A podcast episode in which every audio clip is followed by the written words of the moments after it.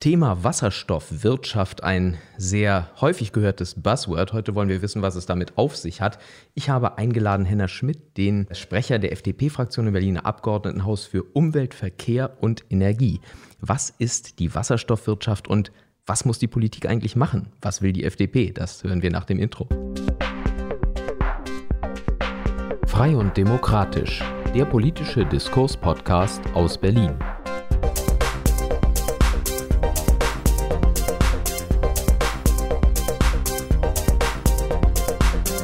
Mit Björn Matthias Jotzo. So, und heute auch mit Henna Schmidt.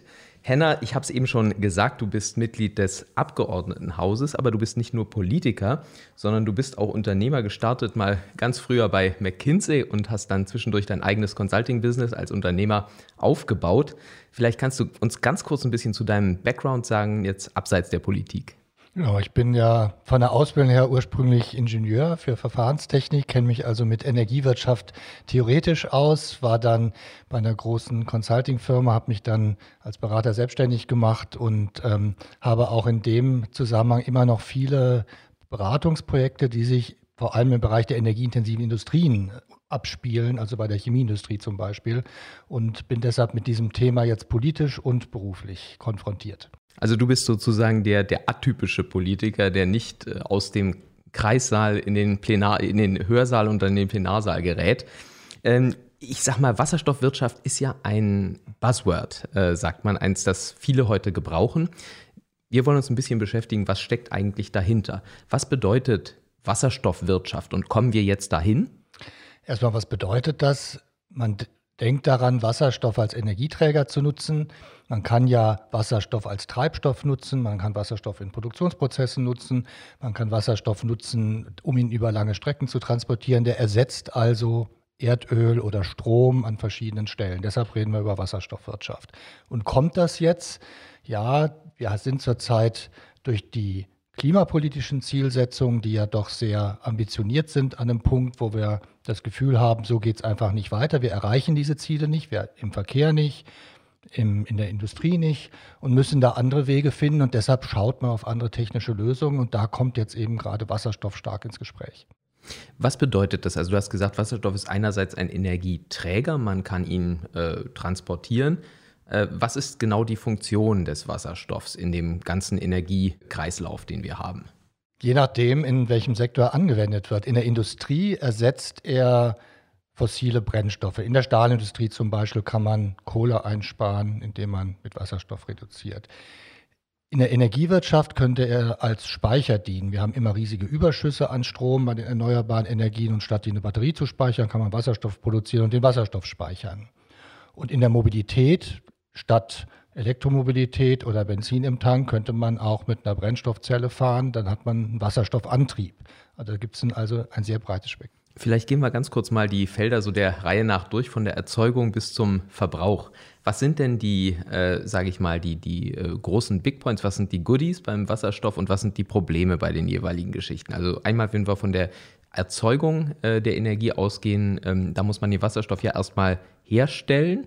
Äh, kann man, hast du angesprochen, einerseits mit Überschüssen aus erneuerbaren Energien, dann statt dass man das einfach abschaltet, wenn zum Beispiel zu viel äh, Wind bläst, produziert man erstmal äh, Wasserstoff für Zeiten, wo eben Flaute ist, wenn ich das richtig verstanden habe, und kann den Wasserstoff dann speichern, transportieren oder irgendwo einspeisen, richtig? Ja. Man kann es leichter auch transportieren als Strom. Man kann ja den auch in Kesselwagen laden, also muss nicht immer Überlandleitung bauen. Ähm, man kann es also deshalb auch manchmal leichter transportieren. Das ist eins von den Goodies. Wenn man die problematischen Punkte anspricht, da ist vor allem auf der Erzeugungsseite, wenn man erneuerbare Energien, Wind oder Photovoltaik nimmt und dann Wasserstoff macht mit dem erzeugten Strom, dann geht eine ganze Menge Energie verloren. Das ist sicherlich einer der Nachteile. Ich habe mal gehört, dass auch jetzt äh, Wasserstoff sehr flüchtig ist. Das heißt, egal wie du das aufbewahrst, äh, verschwindet sozusagen eine ganze Menge Wasserstoff einfach äh, durch Undichtigkeiten kleinster Art in die Umgebung. Stimmt das? Das stimmt so nicht mehr, muss man sagen. Ähm, Wasserstoff diffundiert sehr leicht. Also wenn man Wasserstoff normal in eine Pipeline pumpt oder in, in ein Stahlgefäß, dann tritt tatsächlich Wasserstoff aus. Das war früher bei den Wasserstoffautos auch so, die den Wasserstoff tatsächlich flüssig gespeichert haben. Heute kriegt man das schon hin, dass da die Verluste sehr, sehr klein sind. Wenn man zum Beispiel Kavernen unter, unter der Erde hat und da Wasserstoff reinpumpt, dann bleibt er da auch wirklich drin. Also hat man quasi eine echt gute Sache, wenn man den Wasserstoff erstmal produziert hat und dann speichert oder eben äh, irgendwo hinschickt. Warum macht man das nicht viel äh, ausgedehnter momentan? Was, was ist momentan das Hindernis an der ganzen Geschichte? Das Hindernis ist ja zum einen, dass man erstmal die Erzeugung braucht. Wir haben heute eine ganze Menge Wasserstoff, der erzeugt wird, aber auf der Basis von Erdgas. Das will man ja nicht mehr. Wenn man das jetzt mit erneuerbaren Energien machen möchte, dann muss man ja erstmal sowohl die erneuerbaren Energien haben, als auch die ganzen Anlagen, die dann aus dem Strom Wasserstoff machen. Die sind nicht da. Und ähm, also das ist ja jetzt sicher ein Punkt, wo man sich als Politiker die Frage stellen muss, wenn man sozusagen einen Zustand erreichen möchte, wo Wasserstoff prominenter äh, produziert wird wo muss man dann eigentlich ansetzen? Da würde mich natürlich jetzt interessieren, da du ja von der FDP-Fraktion äh, hier bei uns bist. Was ist eigentlich die Position der Liberalen und was, was ist die Position der, der FDP-Fraktion im Berliner Abgeordnetenhaus zum Thema Wasserstoff? Grundsätzlich haben wir als Liberale ja immer ein Vertrauen in den Markt und müssen immer rechtfertigen, wenn wir sagen, wir müssen da neue Technologien anschieben. Die große Hürde, was die Politik da machen kann, ist überhaupt erstmal die kritische Masse zustande zu bekommen. Man braucht ja jemand, der Wasserstoff erzeugt, man braucht jemand, der ein Pipeline-Netz betreibt und man braucht einen Abnehmer. Und im großen Maßstab müssen die erstmal zusammenkommen, damit überhaupt die Infrastruktur aufgebaut wird. Das kann die Politik anstoßen. Die FDP-Fraktion im Abgeordnetenhaus möchte vor allem diesen Prozess anstoßen in Berlin-Brandenburg, weil wir in dieser Region ganz besonders gute Verhältnisse haben. Wir haben eben sehr viel erneuerbare Energie in Brandenburg mit den ganzen Problemen der schwankenden Erzeugung. Wir haben potenzielle große Wasserstoffabnehmer in Brandenburg, in Eisenhüttenstadt zum Beispiel, ein Stahlwerk, Chemieindustrie in Schwedt, in Schwarzheide. Und äh, wir haben auch in der Region eine ganze Menge Pipelines, die man nutzen kann und auch Pipelines Pipelines-Ideen von den Betreibern. Und Berlin wiederum kann dann als Großstadt natürlich auch ein super Vorbild sein, einmal für Heizen mit Wasserstoff, Wärmeerzeugung und zum anderen Mobilität mit Wasserstoff. Was müssten wir jetzt machen als oder was ist sozusagen euer Ansatz, um äh, das Erzeugen und das Transportieren von Wasserstoff erstmal zu den großen Verbrauchern attraktiv zu machen für Anbieter? Die, der Zug in der ganzen Sache kommt von den Nutzern. Das Transportieren muss man, glaube ich, nicht besonders attraktiv machen. In dem Augenblick, wo Nutzer da ist, sind die vor allem die bisherigen Erdgas-Pipeline-Betreiber durchaus bereit zu investieren. Der Markt regelt. Schwierig ist die Erzeugung, weil die eben sich nicht derzeit noch nicht rechnet. Da muss man Anfangsinvestitionen leisten. Es gibt auch schon Pilotanlagen, auch in Brandenburg. Und äh, das Wichtigste ist aber wirklich das, was ich vorhin gesagt habe, überhaupt mal Erzeuger, äh, Netzbetreiber und Abnehmer zusammenzubringen. Aber der Zug, gerade zum Beispiel aus der Chemie- und Stahlindustrie, die wissen, dass sie klimaneutral werden sollen und nicht wissen, wie sie es anders machen sollen, dass die sagen, ich brauche große Mengen Wasserstoff, wo soll der denn herkommen? Der Zug ist auf jeden Fall da. Mhm. Ähm, was ist für den also für den Erzeugermarkt dort entscheidend. Also ich meine, klar, ich brauche Abnehmer, das ist klar. Äh, du sagst, es lohnt sich nicht. Ähm, liegt es an der fehlenden Dimension des Geschäfts äh, oder sind die Technologien noch nicht da, dass es sich lohnt oder ist die Masse einfach noch nicht da? Ja, einmal ist es ja so, dass wir durch die Regulierung, durch das EEG, durch das Erneuerbare Energiengesetz, was sehr gute Konditionen zur Stromeinspeisung liefert, Anreize setzen, dass der Strom ins Stromnetz geht und nicht, dass man daraus Wasserstoff macht.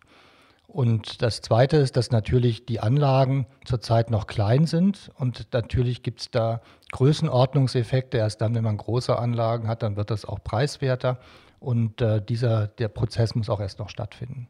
Also wir müssten praktisch noch regulatorische Voraussetzungen dafür schaffen, dass äh, Wasserstoffherstellung im, im großtechnischen Maßstab sich lohnt. Genau, vor allem eben einen fairen Wettbewerb schaffen, dass Wasserstoff zu nutzen nicht benachteiligt wird gegenüber einer Stromnutzung. Okay, also wenn wir sagen, wir haben das Problem gelöst und du sagst, das Transportproblem löst sich, solange Abnehmer da sind, durch den Markt ganz von selbst.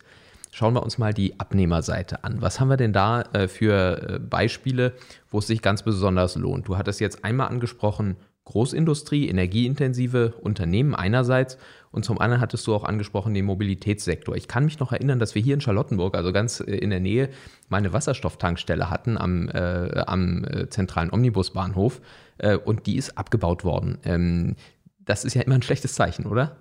Na, Berlin hat in letzter Zeit Wasserstofftankstellen gebaut. Es gibt acht oder neun Tankstellen, die in nächster Zeit auf fast 15 hochgefahren werden. Aber die sind alle in den Außenbezirken, ne? Also es gibt nur eine in, in äh, ich glaube, Friedrichshain, aber alle anderen sind so außenrum. Ja, es soll auch eine im Norden Charlottenburgs entstehen, in der Nähe von Bahnhof Jungfernheide. Ähm, der, der, Vorteil von der Wasserstoffmobilität ist ja, dass man lange Strecken damit fahren kann und auch ein Stück weiter raus und dass deshalb man auch nicht so oft tanken muss. Kannst du das mal ganz kurz erklären? Also nur mal, äh, warum äh, lange Strecken fahren? Was ist da praktisch der Vorteil von Wasserstoff? Der Energiegehalt ist hoch. Das heißt, wenn man einmal den Tank voll hat, kann man eben eine deutlich längere Strecke fahren als derzeit mit Elektromobilität man hofft ja immer, die, dass die Reichweiten größer werden bei der Elektromobilität. Das werden sie auch. Aber da kann man vielleicht jetzt 300 Kilometer fahren, wenn es gut geht. Und mit, wenn der Wasserstofftank voll ist mit einem Mittelklasse-Auto, kann man 800 Kilometer fahren. Ist dann schon ein Unterschied. Das ist ja ganz beachtlich. Äh, und das geht in, in jedem Auto oder gibt es da irgendwelche Größenordnungen, die man beachten sollte? Das, die Technik im Auto ist ja, dass man einen Elektromotor hat mit einer Brennstoffzelle. Das heißt, dass aus dem Wasserstoff dann Strom äh, äh, sozusagen erzeugt wird, das ein Elektromotor treibt. Das geht in jedem Auto, weil Elektromotoren gibt es ja auch in jeder Größe Auto. Es ist zurzeit aber so, dass diese Technik natürlich in relativ kleinen Stückzahlen gemacht wird. Deshalb auch gibt es nur zwei Anbieter derzeit von solchen Autos und die bieten da Mittelklassewagen an, weil dort eben die Technik besser unterbringbar ist. Beim Kleinwagen wäre es einfach dann noch viel teurer und da wäre die Einstiegshürde noch größer. Also das, das heißt, theoretisch müsste man dieses Tankstellennetz hier in Berlin äh, noch weiter aufbauen. Reichen diese 15 Tankstellen, die da sind, äh, für die Zukunft oder wie ist das gedacht? Soll in Zukunft dann jede Benzintankstelle auch Wasserstoff anbieten? Ist das realistisch?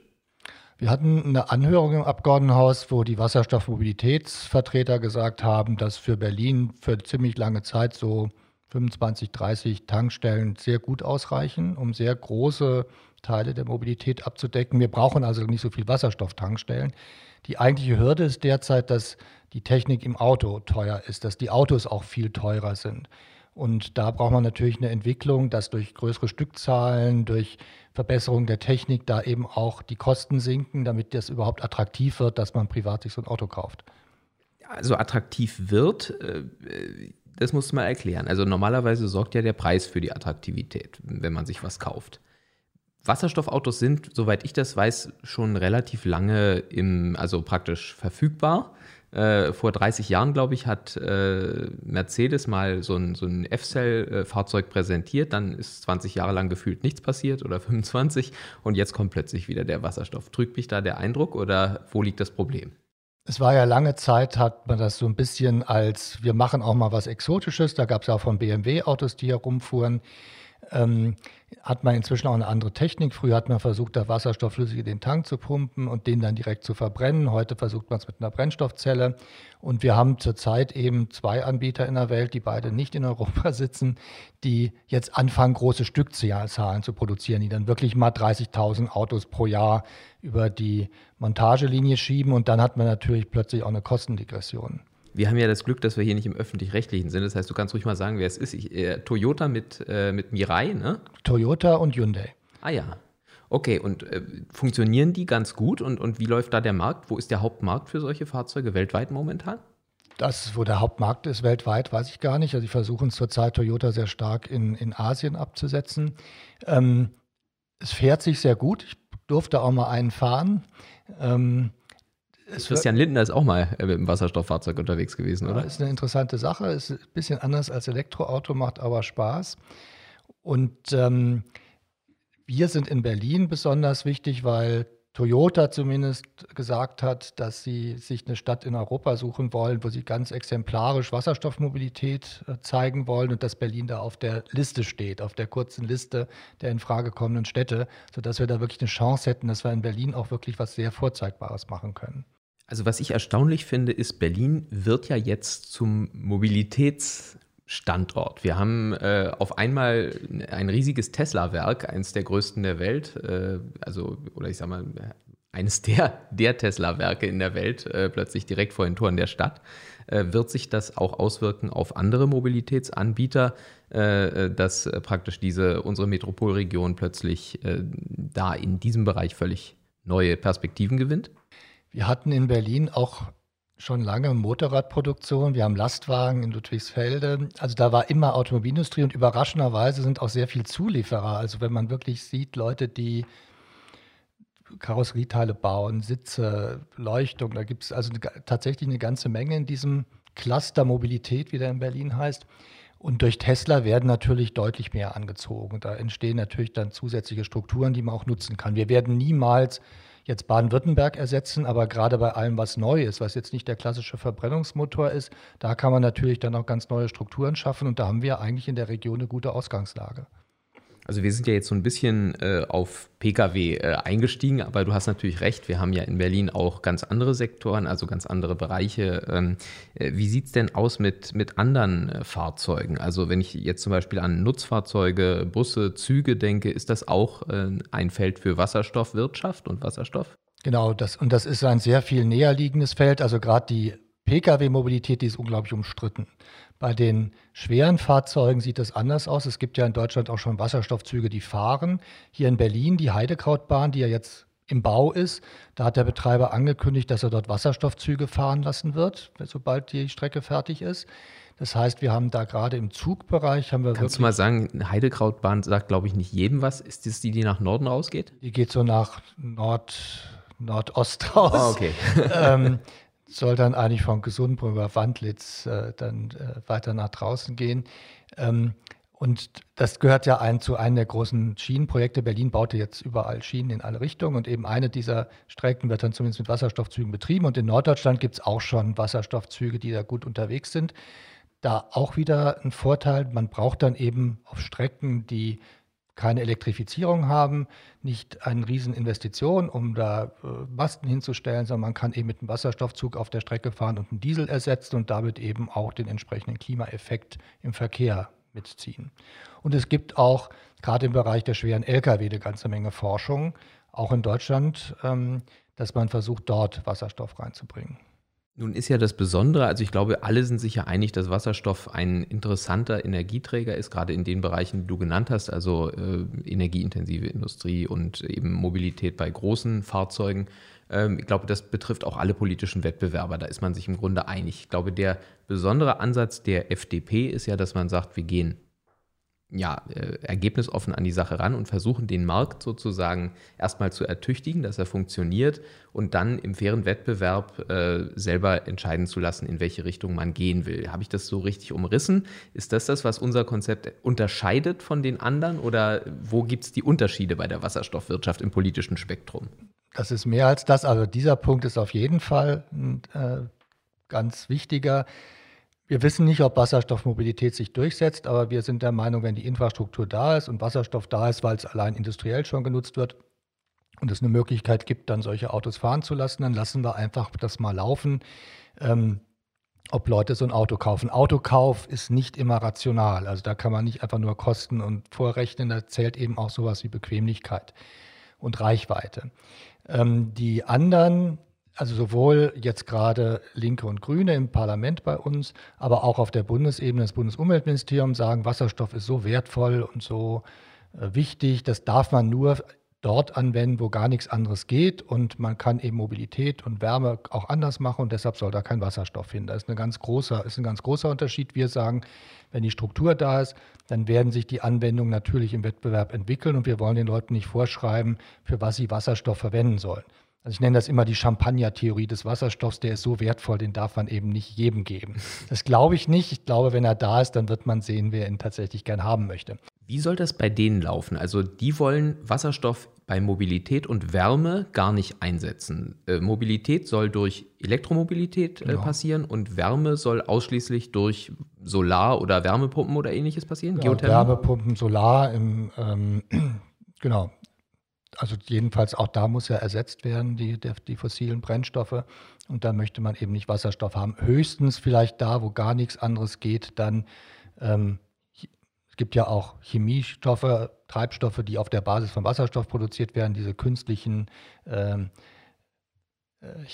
Treibstoffe, die dann direkt einsetzbar sind, wie Benzin. Und da, wo es gar nicht anders geht, lässt man das vielleicht auch noch zu, aber eben nur als absolute Ausnahme. Ist das denn auch ein E-Fuel oder genau, ist, ist auch ein E-Fuel. Man kann eben, also jetzt rein in der, in der Produktionskette werden diese E-Fuels ja dann in der Regel auf Basis von Wasserstoff hergestellt. Dann wird eben mit dem Wasserstoff und Kohlendioxid und anderen Komponenten wird dann eben was gebastelt, was wie Benzin ist.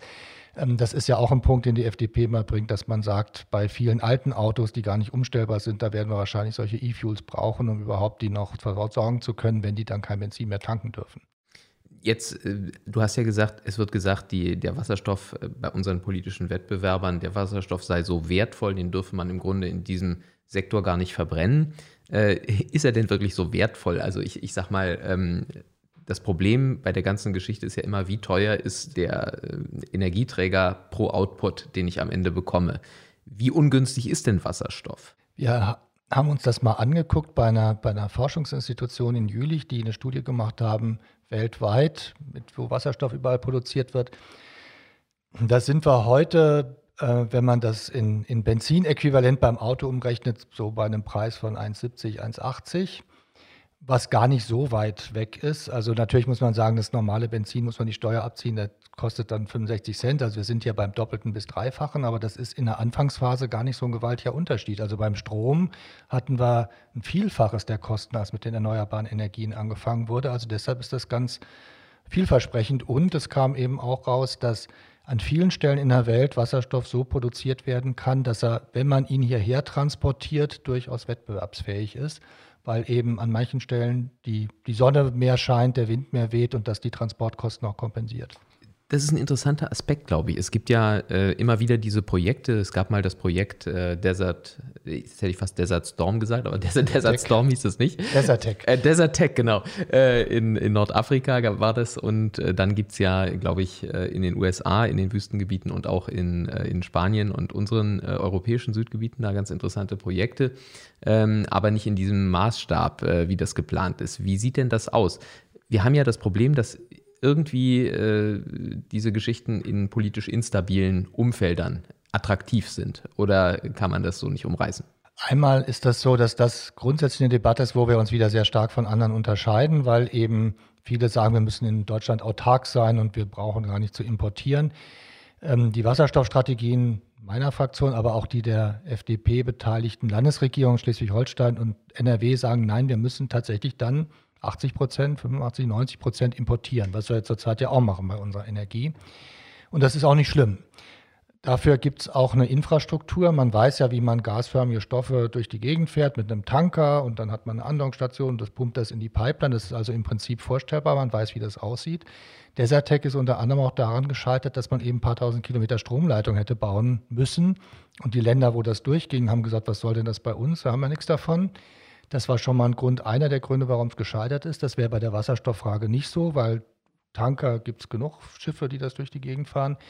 Es ist auch nicht alles äh, instabil. Also wir können ja auch über Südeuropa nachdenken. In Süditalien, in Griechenland, in, in Spanien werden ja auch sehr stark Solarproduktionen ausgebaut. Da könnte man natürlich auch sich Energie hernehmen. Und ähm, deshalb ist man nicht unbedingt auf instabile Staaten angewiesen. Man kann natürlich dort auch zusätzliche Produktion errichten, aber das kann man natürlich dann so machen, dass man nicht ausschließlich auf solche Länder angewiesen ist, die dann nicht so ganz sicher sind in ihrer Zukunftsperspektive. Und ähm, wir könnten also dort, und deswegen glaube ich, das ist eines der zentralen Argumente auch der FDP, dass man sagt, wenn wir hierzulande Wasserstoff produzieren und jetzt nicht gerade Überschussstrom äh, nehmen, den wir ja zwar viel haben, aber eben auch nicht genug, um damit äh, den gesamten Bedarf äh, abzudecken, dann müssen wir Wasserstoff importieren aus eben solchen Regionen, wo er preiswerter hergestellt werden kann und eben auch viel umfangreicher hergestellt werden kann. Ähm, das würde so mit, hast du angesprochen, mit Tankern funktionieren. Ja, man stellt das Ganze beispielsweise in Griechenland oder Spanien oder vielleicht äh, Kalifornien oder wo auch immer da äh, her und fährt es dann als äh, gepressten Wasserstoff bei äh, Tiefkühltemperaturen durch die Gegend. Wenn es jetzt in Spanien oder Griechenland ist, könnte es auch sein, dass man es über Pipeline macht. Wir haben ja auch ein Erdgas-Pipeline-Netz, was sich komplett durch Europa zieht, dann teilweise überflüssig werden wird, wenn Erdgas zurückgefahren wird, wo man sagt, da hat man Infrastruktur von Pipelines. Aber sonst würde wahrscheinlich ein großer Teil über solche großen Tanker gefahren werden. Ähm, das ist ja nicht nur so, dass wir keinen, äh, keinen Strom über haben. Äh, insgesamt, wenn man überlegt, was in Deutschland bisher bei der Energiewende alles geplant war, dass man alles auf Strom umstellt, da wird man überhaupt nicht, aus meiner Sicht, egal wie man es macht, mit erneuerbaren Energien den Bedarf decken können, wenn man wirklich heizen und fahren und Industrie und äh, den normalen Stromverbrauch abdecken will. Das schaffen wir einfach nicht und deshalb werden wir einen Import brauchen. Und da ist Wasserstoff eben leichter zu importieren, als wenn man sagt, wir legen jetzt eine paar tausend Kilometer lange Stromleitung oder versuchen dann noch andere Sachen zu machen. Also das, was wir früher mal hatten, die Autarkie durch Kohle sozusagen in Deutschland, sagst du, das werden wir nie wieder erreichen. Wir brauchen praktisch den Import und wir brauchen den Multilateral äh, Multilateralismus in der Energie. Ist das die Absage an den Energienationalismus? Genau, ich finde den Energienationalismus mindestens so schlimm wie den Impfnationalismus. Gutes ähm, Stichwort jetzt. Das gerade. ist, äh, ich glaube, dass das in einer, in einer vernetzten Weltwirtschaft keinen Sinn macht. Übrigens war Westdeutschland nie energieautark. Die Autarkie mit der Kohle, mit der Braunkohle hat die DDR versucht und hatte da auch ihre Probleme und musste Gas importieren und hat versucht, Kernkraftwerke zu bauen. Also zumindest in einem europäischen Verbund, ähm, wo wir einen gemeinsamen Binnenmarkt haben, ist es ja völlig absurd zu sagen, wir dürfen nicht unsere Energiebedürfnisse teilweise aus Spanien oder Griechenland decken oder mit Windstrom aus Skandinavien. Das ist äh, macht keinen Sinn. Deutschland ist keine Insel. Was wäre denn deine Prognose? Welche Rolle wird Wasserstoff in der Zukunft spielen? Oder ist das jetzt ähm, zu viel Kaffeesatzleserei? Das ist viel Kaffeesatzleserei, aber ich glaube, dass es äh, eine sehr sichtbare Rolle spielen wird. Einmal, weil es bei den Industrieprozessen keine sichtbare Alternative gibt. Jetzt ist man froh, überhaupt was gefunden zu haben, sonst hat die Stahlindustrie ist da gestanden und hat gedacht, was machen wir jetzt überhaupt? Jetzt hat man mal einen Ansatz. Ich glaube nicht, dass so schnell sich was anderes findet, auch in dem Zeitrahmen. Wir wollen ja 2050 klimaneutral sein, das ist nicht mehr so lang hin. Ähm, ich glaube, dass gerade in, der, in den Problemen, die wir in den Energienetzen haben, das eine gute Sache ist. Wir wissen, wir kriegen den Netzausbau nicht hin. Überall, wir haben von den paar tausend Kilometern Stromleitungen paar Dutzend Kilometer gebaut bisher. Wir haben die ganzen Speicher nicht. Alle reden von Batteriespeicher. Es gibt sie nicht. Und aufgrund des Drucks, der da ist, dass man sagen kann, okay, Wasserstoff, äh, den, da wissen wir, wie es geht und die Technik ist da und der Transport ist möglich, wird das, glaube ich, in diese Lücke relativ schnell reinspringen. In welchem Umfang, das ist eine ganz andere Frage. Also die Zeit drängt im Grunde. Wenn wir wirklich Klimaneutralität bis 2050 haben wollen, sagst du, dann sind wir auf Wasserstoff letztlich angewiesen dann sind wir darauf angewiesen, das zu nutzen, weil es eben in der Zeit aus meiner Sicht gar keine andere Möglichkeit gibt. Aber wie gesagt, in welchem Umfang, ob das dann ein Drittel des Energiebedarfs ist oder ein Fünftel oder die Hälfte, das, äh, das ist wirklich Kaffeesatzleserei. Jetzt haben wir ja Wahljahr 2021 und äh, die FDP hat ja eine gute Chance, an der nächsten Regierung im Land Berlin mitbeteiligt zu sein. Wie würdest du ähm, denken, dass die FDP sich in einer solchen Regierung im zum Thema Wasserstoff positionieren sollte? Was wären die wichtigsten, sage ich mal, drei Projekte, die wir da angehen müssen? Ich denke, Wasserstoff ist auf der Wissenschaftsseite erstmal wichtig. Wir brauchen die Entwicklungsperspektive. Wir haben eine ganze Menge an Know-how in Adlershof zum Beispiel sitzen, beim Helmholtz-Institut. Wir müssen also wissenschaftliche Projekte vorantreiben. Wir müssen die wirtschaftliche Chance sehen und versuchen, dort ähm, Unternehmen zu unterstützen, die mit neuen, innovativen Ideen Wasserstoff in die Nutzung bringen. Und wir müssen tatsächlich mit Brandenburg zusammen endlich mal Metropolregion werden. Das ist ja wirklich ganz schwierig mit Berlin und Brandenburg. Und das ist ein Projekt, wo Berlin und Brandenburg vielleicht mal Interessen haben, wo beide wissen, dass sie davon profitieren, dass man da auch ein Highlight setzen könnte. Also ich glaube, das sind gute Gründe, warum man jetzt im September in diesem Wahljahr sich auch äh, für die FDP entscheiden sollte, dass wir auch weiterkommen im Thema Wasserstoff und Wasserstoffwirtschaft. Ich sage erstmal ganz herzlichen Dank, äh, Henna Schmidt, dass du da warst und heute hier Rede und Antwort gestanden hast. Wir sind ja durchaus vom, vom ganz Globalen bis in die Details gekommen. Sicherlich kann man da nochmal ein Follow-up machen, vielleicht nach der Wahl wenn wir wissen, äh, ob die FDP in der Verantwortung sein wird und äh, was dann tatsächlich die konkreten Schritte sind, die wir beim Thema Wasserstoff angehen. Ja, vielen Dank. Danke für die Einladung und dass ich über eins meiner Lieblingsthemen mal sprechen konnte wieder. Und ich denke, dass wir werden alle ganz gespannt jetzt gucken, was sich an Entwicklungen in der Region ergibt. Und ähm, nach der Wahl, wenn die FDP was zu sagen hat, wird sicherlich noch besser. Danke dir. Frei und demokratisch der politische Diskurs-Podcast aus Berlin.